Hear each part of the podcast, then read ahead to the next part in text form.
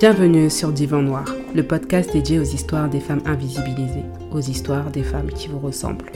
Je suis Mariam, sociothérapeute spécialisée en transculturalité. J'accompagne des femmes racisées ou concernées par la double culture sur le plan de leur santé psychologique et sociale. Divan Noir, c'est un podcast qui participe à rendre visibles des parcours de vie de femmes qui sont invisibilisées par notre société. Ces femmes qui sont partout, mais que l'on entend et qu'on ne voit vraiment nulle part. Ici, vous entendrez leurs histoires.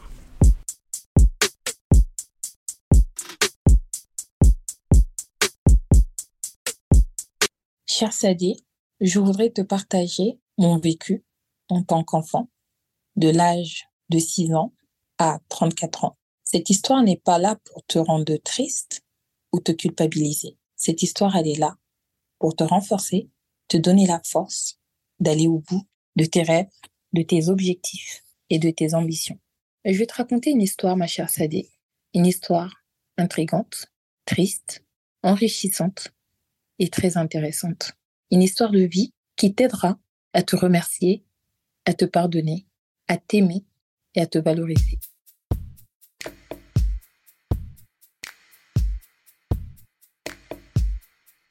Cette histoire commence en 90. À l'époque, j'avais 4 ans. Je peux dire que j'ai eu une enfance très heureuse avec des parents aimants. Alors, c'est des parents africains, tous nés, grandis, mariés en Afrique et ils ont émigré en France en 78.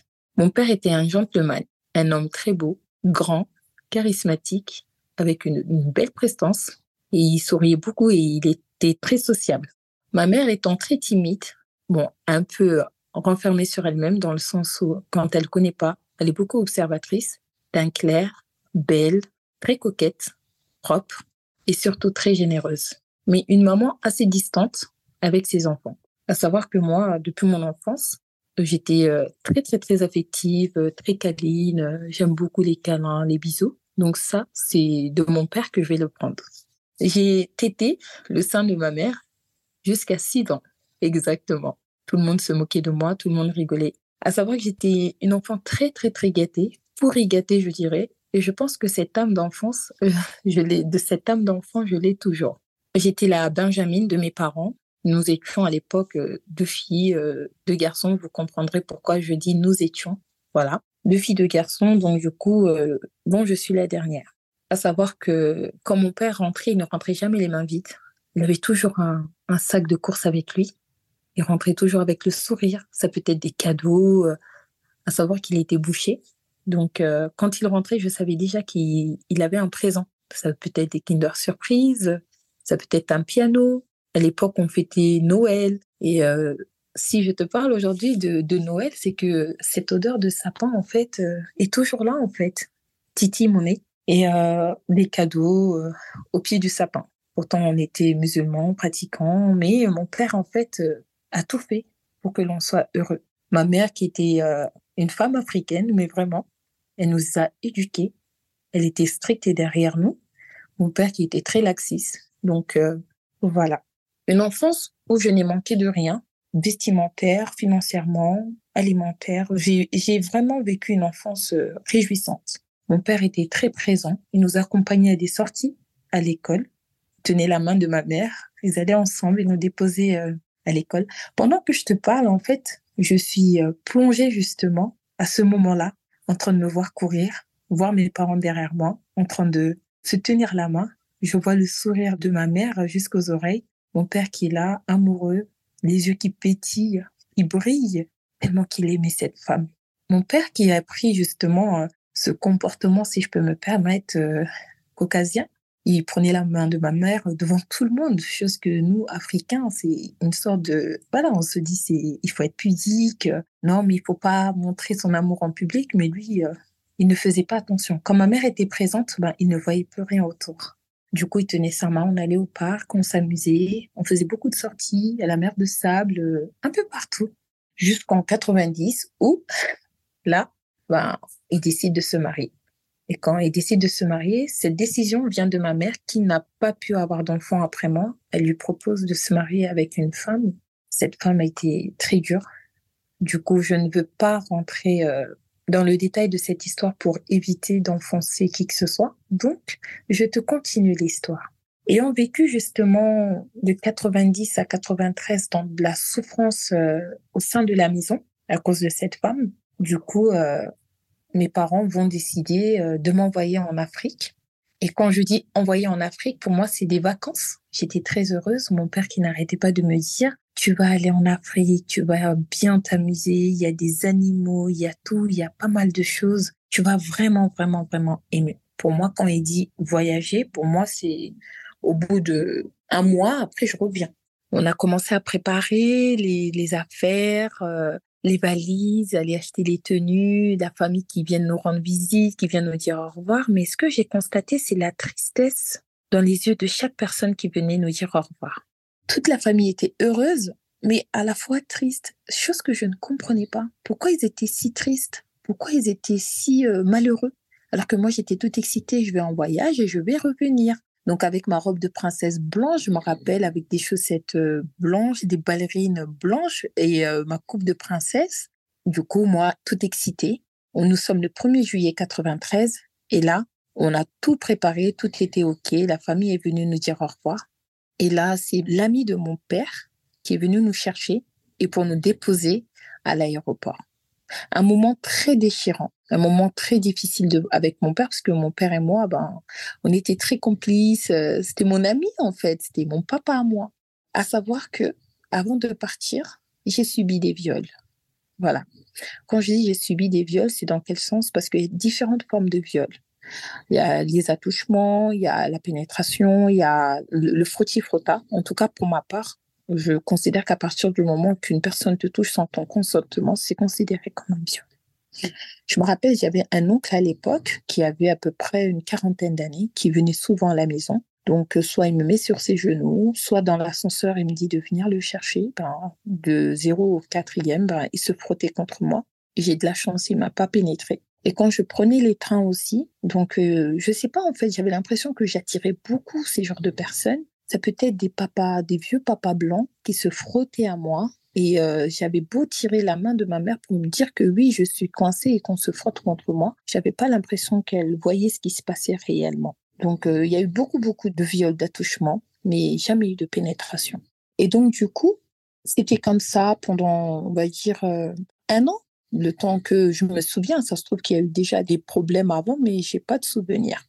Et euh, quand aussi je sortais dans ma cité, il y avait des garçons plus vieux que moi, de 15 ans de plus que moi. Jusqu'à présent, je me rappelle de ces garçons-là. Ben, ils me montraient leur sexe. À l'époque, j'avais 5-6 ans. Et je sortais seule avec euh, mes frères des fois, ou des fois toute seule. Ils me mettaient dans un coin ou dans des arbustes, euh, voilà, en dessous des arbres ou là où on ne voyait pas. Donc, du coup, ben, ils me montraient quelque part leur sexe. Et quand je rentrais, ben, j'avais pas cette force de d'en parler à ma mère parce que je me disais que c'était moi la faute, c'est quelque part c'est à cause de moi que ces gens se comportaient comme ça, parce qu'il n'y en avait pas un, il n'y en avait pas deux, c'était plusieurs. Et euh, du coup, c'était comme ça. Donc, je me suis dit peut-être que ce problème-là va s'arrêter en France. Ben non, on prend euh, la voiture, direction Roissy-Charles de Gaulle, c'était très long pour moi parce que moi j'étais excitée justement d'aller dans l'avion, d'aller découvrir l'Afrique, de savoir ce que c'est, qu'est-ce que ça fait de voyager parce que je regardais toujours à travers euh, la télé, mais cette fois-ci ben j'étais moi-même si tu veux euh, ben, la personne qui allait voyager. Là, quand je pense justement à mon départ, je vois pas mal de personnes autour de moi tristes en train de pleurer. Et moi, toute excitée, je suis partie, j'ai couru, je suis rentrée dans la voiture, je suis partie m'installer en train de sauter, je vais voyager.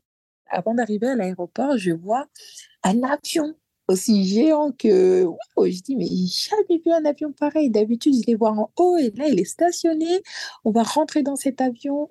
On rentre dans Roissy Charles de Gaulle je vois des hôtesses de l'air avec des valises, je vois des grands magasins, des magasins avec plein de bonbons. Je dis ouais, nous allons tout bouffer parce que j'aimais trop les sucreries et euh, j'avais des dents toutes pourrites.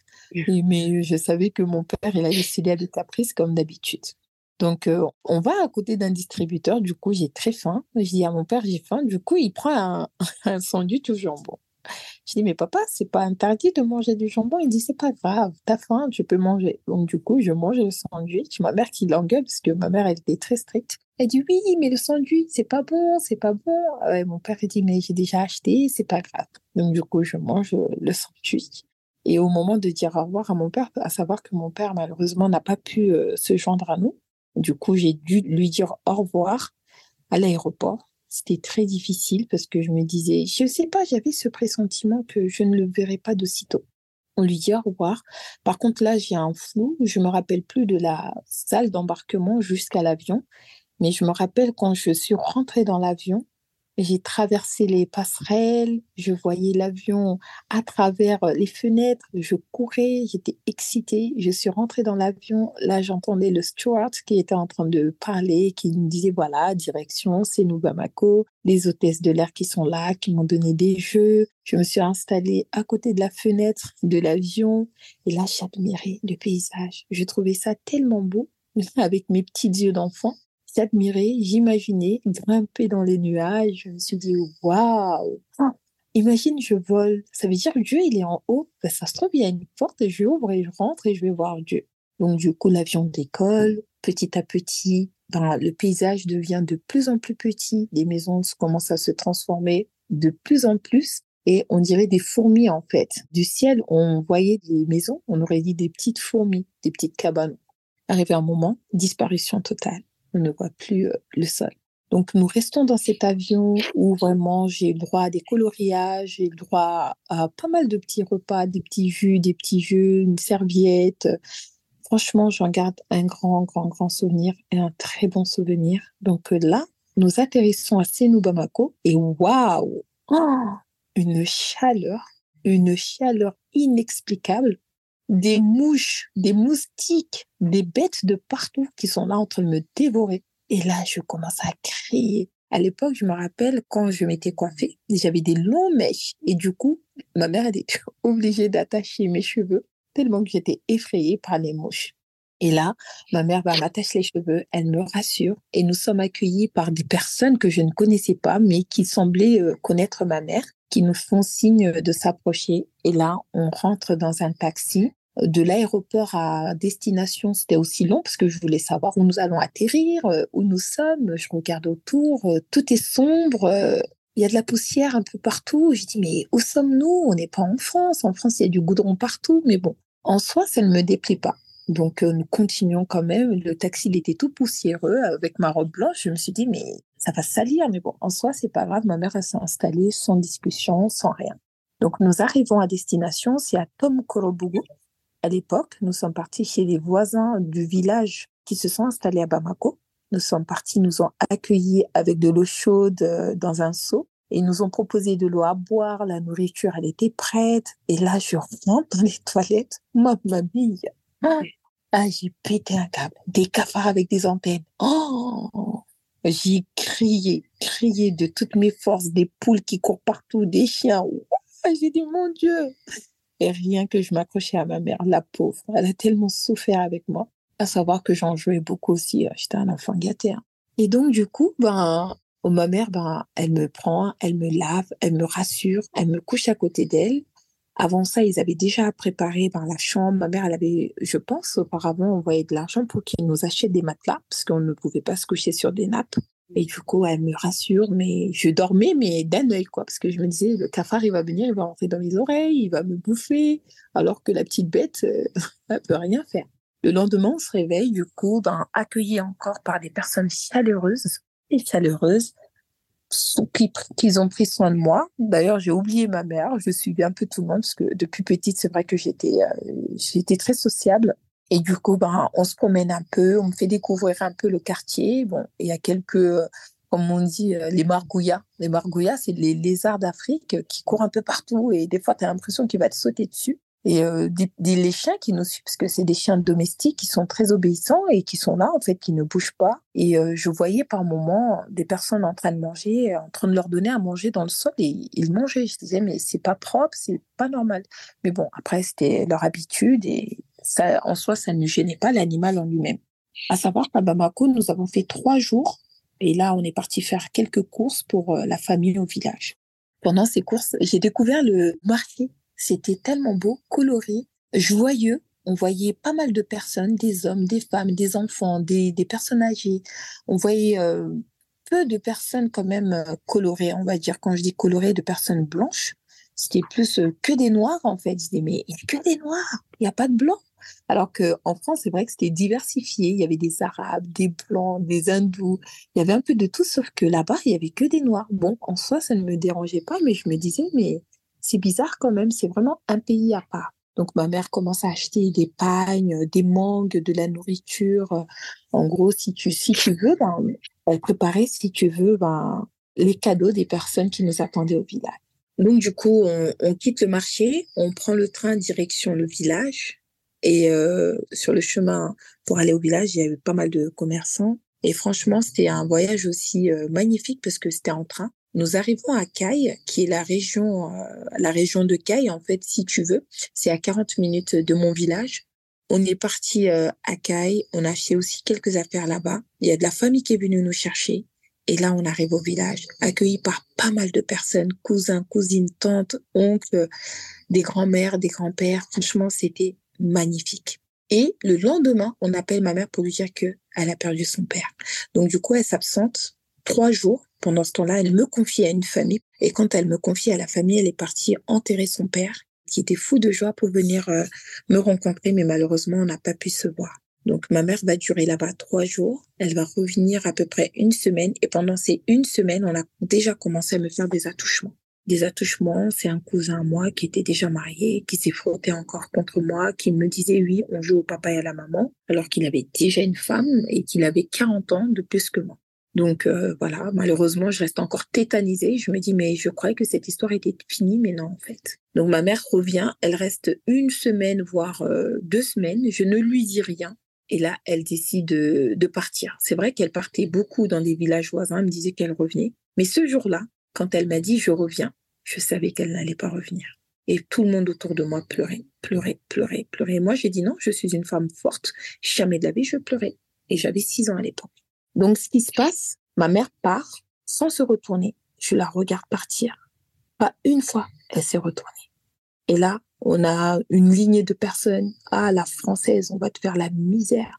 On va te tabasser. Tu vas voir ce qu'on va te faire. On va te faire la misère. J'entendais que ça les adultes, des enfants, parce que j'étais une Française, ma mère a s'occupé de moi, me donnait à manger, je mangeais ce que eux ne pouvaient pas se procurer. Du coup, ben, ils m'ont dit, ben, ta mère, elle est partie, tu vas voir ce qu'on va te faire. Et oui, ma mère, elle est partie. Et ce, ce deux jours après, il y a ma belle-mère, mon ex-belle-mère, la mère de mon ex-mari, qui me demande de faire un truc. Je lui dis, je suis en train de faire des nattes, j'arrive tout de suite. Ben, elle n'a pas accepté, elle a insulté mon père. Moi, je ne savais pas que quand un adulte insulte ton père là-bas, c'est un jeu. C'est parce que, en fait, si tu veux, la femme de ton frère, c'est comme si tu peux la considérer comme ta femme, en fait. C'est ironique. Elle a insulté mon père, j'ai insulté son père et on m'a coursé, on m'a tabassé jusqu'à que je me suis faite pipi dessus. Donc les viols ont continué. Les viols ont continué parce que vu que j'étais une parisienne, apparemment j'étais dévergondée. Donc du coup, quoi que je disais, on ne me croyait pas. Et là, cette fois-ci, c'était pénétration, sodomie. Et là, bizarrement, du haut de mes euh, six ans et demi, sept ans, je sens du liquide que je ne sais pas ce que c'est. Et j'ai du liquide sur moi. Donc, du coup, euh, bon, subhanallah, je me dis, waouh, what is it? Donc, du coup, je pars avec, je me nettoie, je suis assise dans un coin et la tête entre les jambes en train de pleurer et personne ne me calculait. Donc, du coup, ça, le viol a duré jusqu'à mes 12 ans. Des fois, je peux être en train de dormir, on va venir me réveiller, on va me dire, cette personne a dit que tu ramènes de l'eau. Sauf que la personne, le messager aurait pu lui donner de l'eau. Les adultes savaient ce qui se passait, mais ne disaient pas, n'intervenaient pas.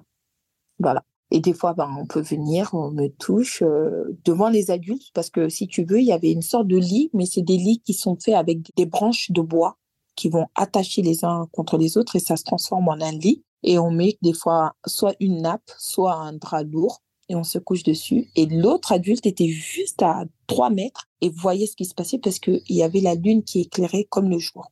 Donc du coup, c'était comme ça, on me disait toujours, c'est toi la dévergondée, c'est toi qui attires les hommes du haut de mes 6 ans et demi à mes 12 ans. Donc les passagers, quand ils venaient, vu que j'étais trop belle, venaient ben, profiter. C'est que des attouchements. À l'école, c'était pareil. Mon prof de français, c'était pareil. Donc il va me dire, nettoie mon bureau. Quand je pars, ben, il se frotte contre moi. Donc c'était comme ça pendant des années. Et euh, après, j'ai intégré l'école parce que j'ai raté trois ans de ma vie, mais euh, j'étais quelqu'un qui lisait beaucoup. Donc, du coup, j'avais un livre. Un jour, on me l'a volé. J'ai demandé qu'il me rend mon livre. Il voulait pas me le rendre. Pourtant, c'était mon livre. Il l'avait. Il m'a dit non. Donc, du coup, c'était le seul, la seule chose qui me rattachait à ma mère. De la misère, j'en ai vécu, de la différence, j'en ai vécu, de l'esclavage, j'en ai vécu, de la famine, de la pauvreté, j'en ai vécu. Mes parents, en fait, j'avais pas de nouvelles à l'époque, c'était par lettres. C'était des lettres, en fait, qu'on envoyait. On va dire, je peux faire six, sept mois sans avoir de courrier chaque Français qui venait, chaque personne qui venait de France, ben, je regardais le chemin, je regardais s'ils avaient des courriers et ils me donnaient le courrier. Et quand je répondais en retour, je mettais des larmes sur le courrier. Je disais, je souffre, je suis fatiguée, j'ai faim, j'ai pas d'habits, j'ai pas de chaussures. Mais c'était jamais un bon retour que je recevais. Ma mère, m'avait envoyé une poupée. Je me rappelle à l'époque, c'était une poupée, elle était magnifique. Quand elle me l'a envoyée, il y a une dame qui me l'a arrachée des mains, qui l'a donnée à son enfant. J'ai dit, mais c'est ma poupée. Elle a dit, tu fermes ta bouche. Elle l'a donnée. Et cette poupée, elle me tenait à cœur parce que ça me rapprochait de ma mère. C'était lourd. ça me rapprochait de ma mère. Et du coup, elle me l'a arraché des mains. Et cette dame-là était très mauvaise. Elle me pinçait les oreilles. Elle me faisait tellement souffrir. Elle me tabassait tout le temps. La moindre question, c'était grave. Et je dormais dans sa chambre. Elle était très mauvaise. Un jour, j'étais prise de diarrhée. J'avais envie d'uriner. Et là, quand je suis partie uriner, pourtant, je suis dans les toilettes, dans les cabinets. C'était un trou, en fait, où on pouvait faire nos besoins. Il n'y avait pas de tuyau d'évacuation. Bon, tu voyais toute la merde hein, qui, était dedans. Et du coup, euh, ben, sans faire exprès, vu que j'avais une diarrhée, je venais de, France. Donc, du coup, le temps de m'habituer à l'alimentation de là-bas, ben, j'ai eu la diarrhée, mais en étant sur les toilettes.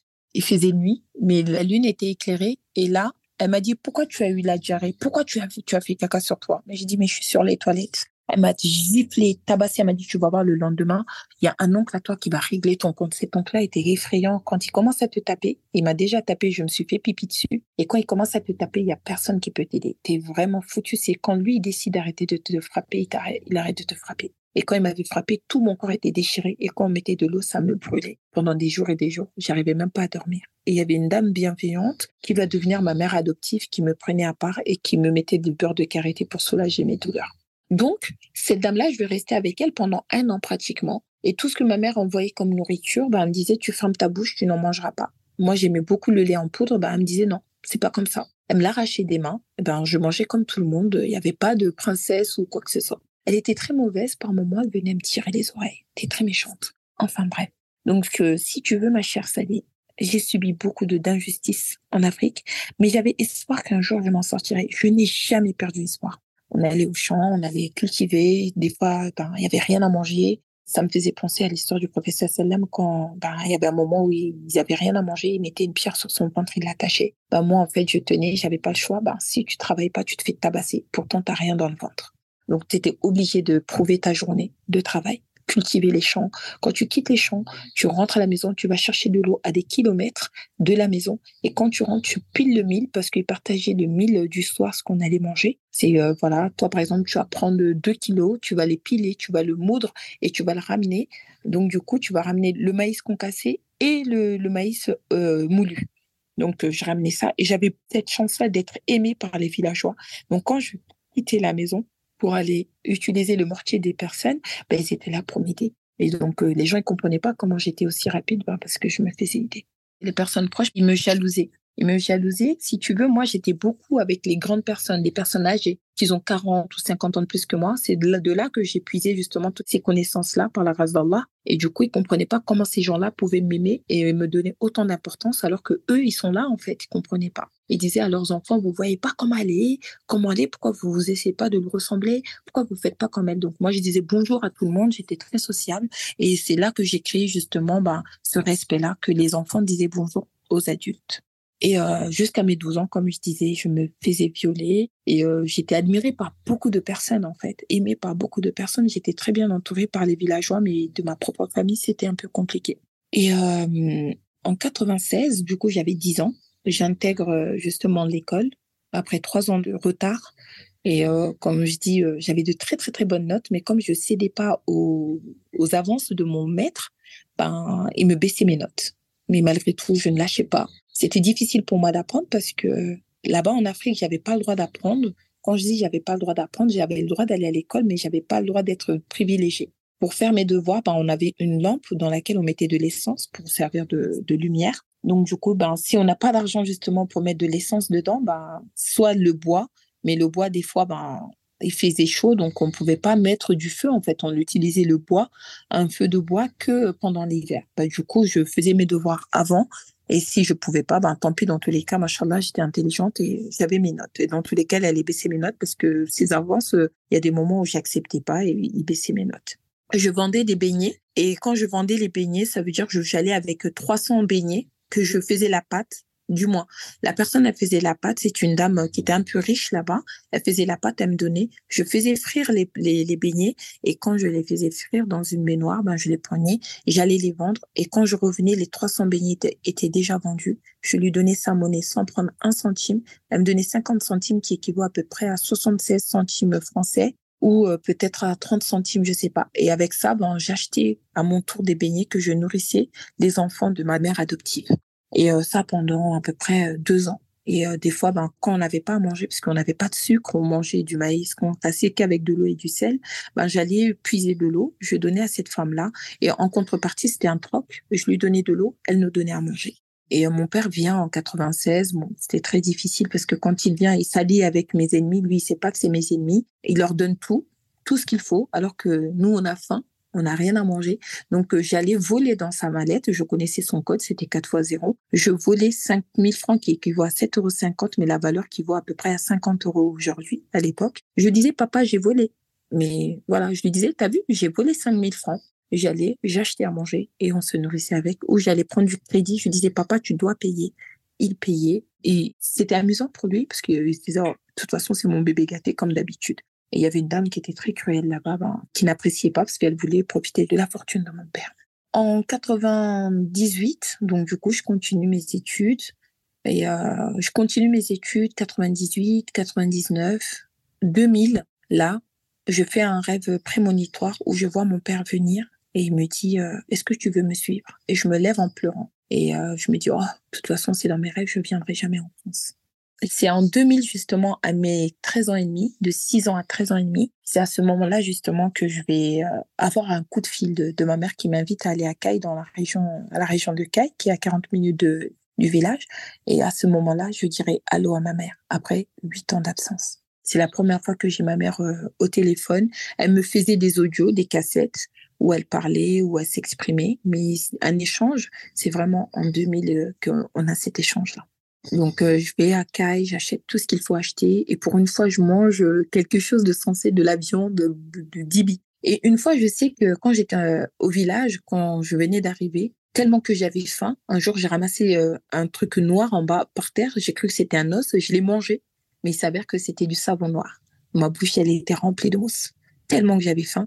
Je l'ai mangé, mais ma bouche était remplie de mousse. Donc du coup, j'ai rincé, rincé, rincé, rincé ma bouche. C'était très difficile. Et un jour aussi, j'ai bu du liquide vaisselle. J'ai cru que c'était du jus, mais en fait, c'était du liquide vaisselle. C'était tellement dur d'être dans la famille. Et quand j'allais au champ, ce qui était difficile, c'est parce que j'avais pas de chaussures, mes chaussures étaient trouées. Et euh, quand ça se coupait, ben, je prenais euh, un couteau que je mettais dans du feu et j'essayais de coller parce que c'était du plastique. Sauf que à force de coller, coller, ça veut dire que le nœud, ben, en fait, il diminuait et du coup, ça faisait des, des plaies au niveau de mes doigts, de mes doigts de pied. Et du coup, j'avais plus de chaussures, plus rien. Je courais d'arbre en arbre parce que la chaleur, elle était dense quand même. Donc, du coup, je courais de l'ombre d'un arbre à l'ombre d'un arbre. Et à des moments, il n'y a pas d'ombre. Donc, du coup, je marchais, le soleil, il brûlait mes pieds jusqu'à mourir. Mais je continuais parce qu'il fallait aller au champ.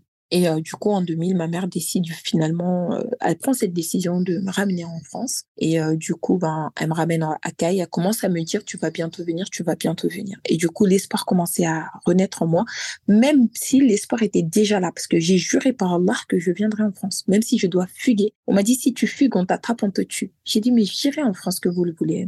Donc, du coup, en 2000, je vais en Caille, ma mère m'en parle et je dors Six mois après, je dors, je rêve que mon père est arrivé. Et le lendemain, mon père est venu. Il me dit dans l'oreille, ma chérie, nous allons en France. J'ai dit, c'est vrai. Il me dit oui. Donc, du coup, on part. Je me rappelle, c'était en juin 2000. Il est venu euh, me chercher. On part à Bamako. Arrivé à Bamako, ben, je rentre dans une famille qui est magnifique, des parents aimants, on va dire, c'est mon oncle et ma tante qui m'ont tellement donné, éduqué. Cette allocution vient d'eux, en fait, parce qu'à l'époque, c'était euh, à l'aristocrate, ses pères, mères. Il fallait soigner son langage. C'était très important de parler correctement et dans le vouvoiement. Donc, du coup, je vis là-bas un an. Je faisais du basket. Euh, j'avais une autre vie, en fait. C'est Sadé qui était là Awa, c'est celle qui a subi les viols, les traumatismes. Et à Bamako, ben, c'est Sadé qui existait. Et c'est Sadé qui a vécu, c'est Sadé qui, qui s'est relevé, c'est Sadé qui a appris, c'est Sadé qui était là, en fait, en force. Donc, du coup, voilà, un an après, hum, pendant ces un an-là, j'ai fait du basket euh, et j'ai beaucoup appris. Et là, un an après, ma mère, elle me dit, finalement, ton visa, il a été accepté. Donc, je pars pour euh, le mois de juin. Finalement, on m'appelle, on me dit, c'est annulé. C'est annulé. Et euh, je pars dix jours après. Et là, je viens en France. Et arrivé en France, je rentre chez moi, je vois que c'est tout petit. Je me dis, mais quand j'ai quitté ici, la maison a été gérante. Là, elle est petite. Et c'est à ce moment-là, justement, ben, mes 15 ans, que là, on va parler avec euh, mon ex-mari de mariage. Mon ex-mari, c'est mon cousin germain. Bien avant, il avait parlé de mariage, mes parents n'étaient pas d'accord. Mais moi, il me parle de mariage. Pour moi, à 15 ans, t'es pas marié, euh, ça veut dire que t'es une vieille fille. Parce qu'en Afrique, à 13 ans, 14 ans, t'avais déjà un mari, euh, t'avais déjà des prétendants, ils ont déjà donné euh, ce qu'il fallait. Mais moi, bah, à 15 ans, j'étais toujours pas voilà, même si là-bas, il y avait quand même un homme qui avait 40 ans ou 50 ans de plus que moi qui voulait me marier en deuxième femme et tout. Là, j'ai dit, moi, je vais aller en Afrique, en France. Il a dit, non, non, non, tu vas te marier avec moi. J'avais 14 ans à l'époque et je ne voulais pas, mais là-bas, t'as pas le choix. Quand un homme, il est intéressé par toi, s'il a de l'argent, bah, tu te maries. Donc, du coup, j'ai échappé à ça. Je suis arrivée. Et là, à ce moment-là, ben, mon ex-mari, il était déjà avec moi à Bamako. On avait déjà discuté. J'étais intéressée. Mais quand j'ai découvert ce que c'était Bamako, ben, finalement, j'ai dit, je ne veux pas. Donc quand il revient, on reparle du mariage, j'accepte, je suis d'accord, mais à un moment donné, je me suis dit, mais je suis en France, j'ai le choix de choisir parce qu'il y en a, ils se marient à 40 ans, mais pourquoi je me marierais à 15 ans? Je voulais au début, arriver à un moment, bah, quand j'ai ouvert les yeux, je ne voulais plus. Et du jour au lendemain, je suis tombée amoureuse, folle, folle, folle amoureuse, limite, on dirait que j'étais folle. Quand je dis folle amoureuse, c'est vraiment, c'est le mot folle, et vraiment dans le sens, euh, dans le vrai sens. Donc du coup, je tombe amoureuse de cet homme, je me marie à l'âge de 15 ans. Et mes parents ne voulaient pas. Je dis, si vous ne me mariez pas, ben, je ferai un bâtard. Et au moment où je voulais pas, ben, ma mère, me dit, si, si, si, tu vas avec lui. Donc, je changeais wagon en wagon. Je voulais pas rester avec lui. Je voulais pas être avec lui et tout. Mais euh, lui, ben, il disait, un jour, tu seras ma femme. Tu feras mes enfants. Et je me mettais à pleurer. J'avais 15 ans à l'époque. Et un jour, comme ça, comme par magie, si je peux me permettre, je tombe amoureuse. Mais amoureuse, mais follement. S'il me dit pas je t'aime, ben, je voulais me suicider du neuvième étage et me rattraper. Donc les coups, ils ont commencé, les coups, les coups, les coups. Les coups, ils ont commencé euh, quand je me suis mariée. J'épargne les détails. Beaucoup de souffrances euh, physiques dans tous les sens du terme et psychologiques. Humiliation, tu sers à rien, tu es qu'une merde, regarde-toi. C'était que à base de ça, t'es pas une femme. Plein de trucs euh, dans ce genre. Euh, quand j'étais enceinte de mon premier enfant de 4-5 mois, à l'époque, je savais pas que j'étais enceinte, donc il m'a giflé. Et quand il est rentré, il a dit aux parents, ah, ça y est, j'ai cassé ses calbasses, j'ai cassé ses calbasses, long cara, en fait. Et mes parents, bah, ils rigolaient, quoi. Dans mon œil, il y avait un peu de sang dedans, parce que la gifle, elle était forte quand même. Et euh, mes parents, bah, ils disaient rien, ils souriaient, ils rigolaient. Donc du coup, ben, on a laissé passer. Il y, a, rien eu. Donc du coup, euh, c'était une gifle. Après, c'était des coups, des coups de ceinture. Et quand je rentrais, quand je partais voir mes parents, ils disaient, une femme, elle doit souffrir, une femme, elle doit subir, retourne dans ton foyer, retourne dans ton foyer. Et euh, du coup, ben, j'avais pas d'autre choix que de retourner. Donc, je redoublais d'efforts, je faisais tout ce qu'il fallait, mais c'était jamais assez, c'était jamais bon. Humiliation, euh, dénigrement, euh, rejet, beaucoup de méchanceté. Et donc, du coup, ben, ça, ça a duré pendant, on va dire, de 2002. Voilà, je me suis mariée en 2002. De 2002 jusqu'à 2005, les coups, les coups, voilà, les coups euh, jusqu'en 2005. Donc euh, de 2005 jusqu'à 2019, bah, c'était plus de la souffrance psychologique, euh, rabaissement, humiliation, dénigrement et rejet. Voilà. Et moi, ben, comme j'avais cette dépendance affective du côté de ma mère, ben, moi, pour moi, c'était ma figure paternelle. Mon ex-mari, c'était comme si, ben, c'était quelque part mon père. Quand je dis c'est quelque part mon père, dans le sens où c'est un homme, il avait 15 ans de plus que moi, donc du coup, j'avais juste besoin d'être dorlotée comme mon père me dorlotait quand j'étais petite, en fait. J'avais besoin d'un approchement, j'avais besoin de, de câlins, de bisous, de d'être rassurée, d'être aimée comme moi je l'aimais. Je faisais tout, je donnais de mon argent, de ma santé, de mon physique, de mon temps, mais c'était jamais assez. Donc, euh, ça, c'était pendant des années, mais ça ne m'a jamais empêché de devenir, ça ne m'a jamais empêché de d'étudier, ça m'a jamais empêché de travailler, ça m'a jamais empêché de passer mon permis. Malgré tout, on me dénigrait, et me dénigrait. Oh, oh. Et je me rappelle un jour, j'étais enceinte de mon troisième enfant. Il fallait, euh, fallait porter des gaz tu vois, les gaz euh, qu'on ramène là, qu'on achète chez les rebeux pour faire manger. C'était super lourd. J'étais enceinte. Donc, quand je portais un peu, j'avançais, je m'arrêtais. Je portais un peu, j'avançais, je m'arrêtais jusqu'à arriver à destination et je le montais au troisième étage. J'avais de la chance. Des fois, il y avait mon beau-frère qui m'aidait pour le monter. Mais quand j'avais pas de chance, ben, il fallait que je me débrouille. Et euh, voilà. Donc, les coups continuaient. Et arrivé à un moment donné, ben, ça s'est arrêté. Parce que j'étais un peu rebelle aussi. Je me laissais pas faire. Avant, je me laissais pas faire. Euh, non, bah, s'il me dit tu sors pas, bah, je sortais. Je sortais, je dis je m'en fous. Quand je rentre, il me, démarre, mais au moins je profite de ma sortie. Et voilà. Et quand je rentrais, il me démarrait. Et quand, ben, des fois, il avait besoin de moi, je refusais. Ben, il me tabassait. Ben, arrivé un moment, je me suis résignée. J'ai dit, autant te résigner parce que j'ai fugué à plusieurs reprises. Ma mère, elle me supplié de revenir. Ben, j'ai dit, autant assumer, autant rester, autant se résigner. C'est fini pour moi. Je resterai une femme soumise. Et ça a beaucoup marché. Il y avait plus de coups, mais il y avait quand même de l'humiliation. Et euh, donc, du coup, c'était comme ça pendant, pendant des années. Au fur et à mesure, il s'est amélioré parce que je pense que le fait de me résigner, ben, lui donner ce pouvoir-là sur moi, il se disait, ben, c'est bon. Parce que mon intelligence le dérangeait un peu trop. Et donc, du coup, euh, j'ai passé mon, permis, mon bac, j'ai eu mon boulot. Et tellement qu'il disait que c'était pas assez, je lui ai proposé de se marier. Je lui ai désigné une femme. Il m'a dit, il est pas intéressé. En 2018, je prends la décision de partir. Mon père m'a dit, tu vas nulle part. T'es possédée, t'es malade, t'es méchante, t'es mauvaise, t'es pas une vraie femme. C'est pour ça qu'il te fait autant de misère. Donc, du coup, je dis, ben, si mon père me dit ça, c'est que c'est vrai. Donc, je redouble encore des fois. J'achète des tenues, je me fais belle, je danse pour lui, je vais faire manger, je prépare la maison. Je la masse une fois, deux fois par semaine. Je donne tout. Mais c'est jamais assez. Un jour, je me suis mis sur mes genoux. Je lui ai dit, qu'est-ce que tu veux que je fasse pour te rendre heureux? m'a dit laisse-moi tranquille, tu me saoules. J'ai dit mais qu'est-ce que je peux faire? Je je sais pas en fait. Donc euh, le matin quand tu te réveilles, t'as que ça dans ta tête. Comment rendre cet homme heureux? Mais il était jamais satisfait.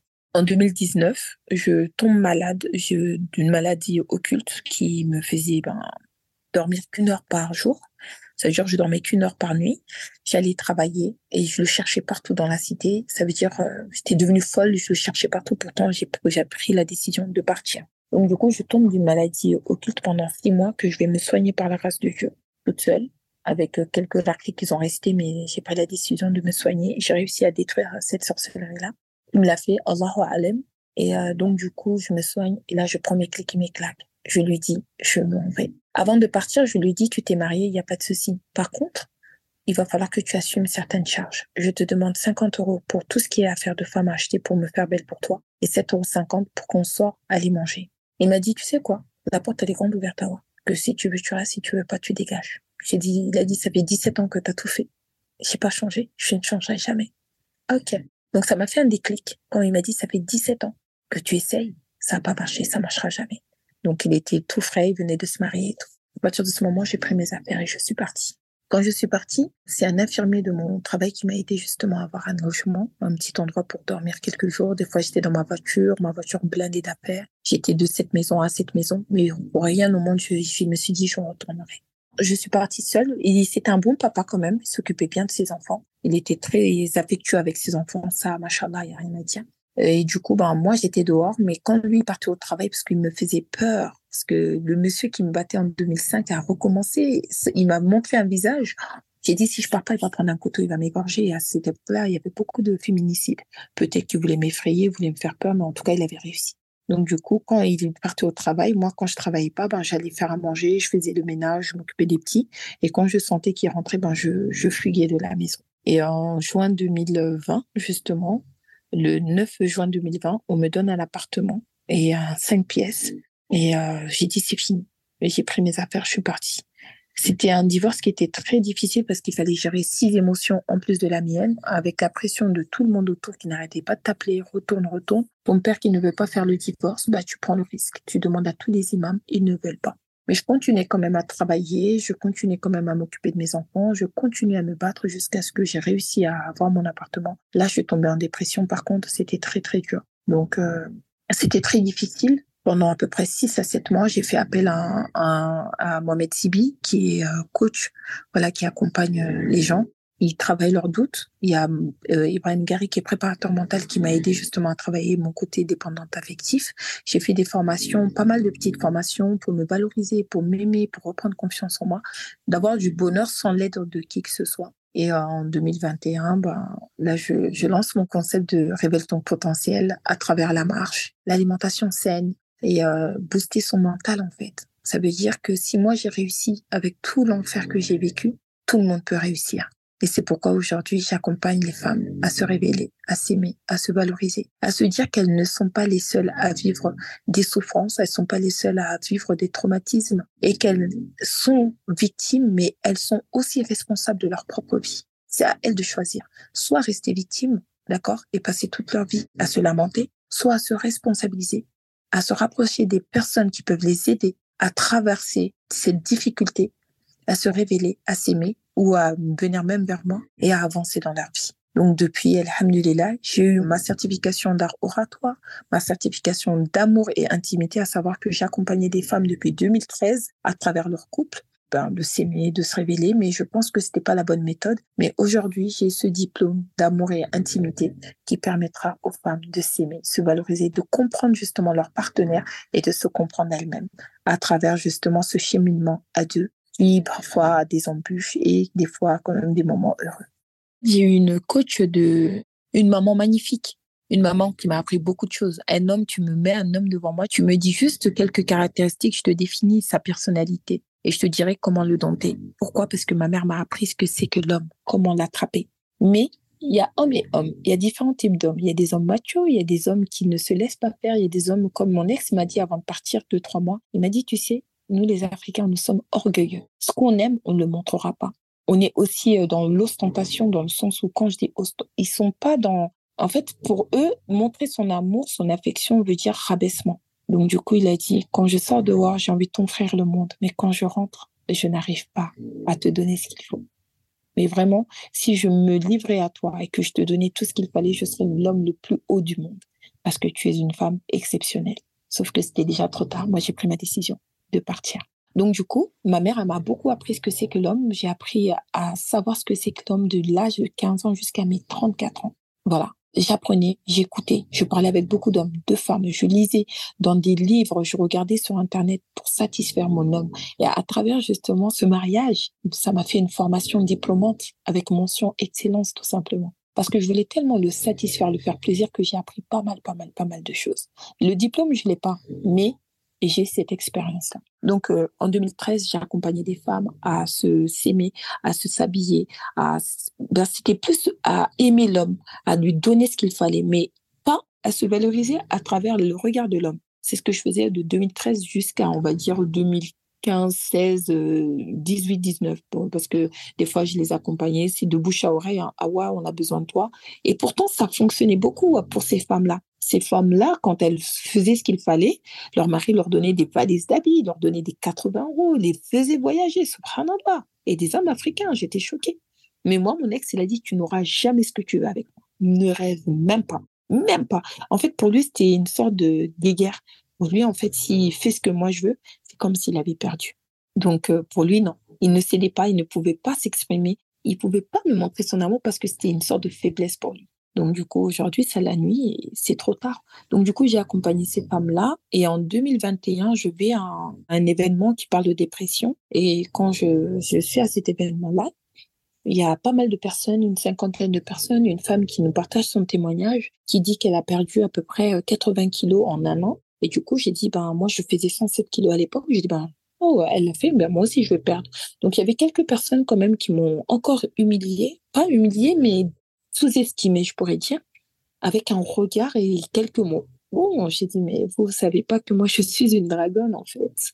Faut pas me sous-estimer. Faut pas me, là, c'est un défi qu'on me lance. Donc, je dis devant tout le monde, bah, je vais perdre du poids et je vais l'afficher sur Instagram. tout le monde, euh, quelques personnes rigolent en me regardant avec ton poids, tu fais trop rire. Bah, du coup, le challenge, déjà, à la base, a commencé en jeûnant. J'ai jeûné. En jeûnant, j'allais marcher un peu et mon âme de sportif s'est réveillée. Donc, du coup, j'ai commencé à manger correctement. J'arrivais pas à lier. J'ai vu naturopathe. Et du coup, ça m'a fait du bien.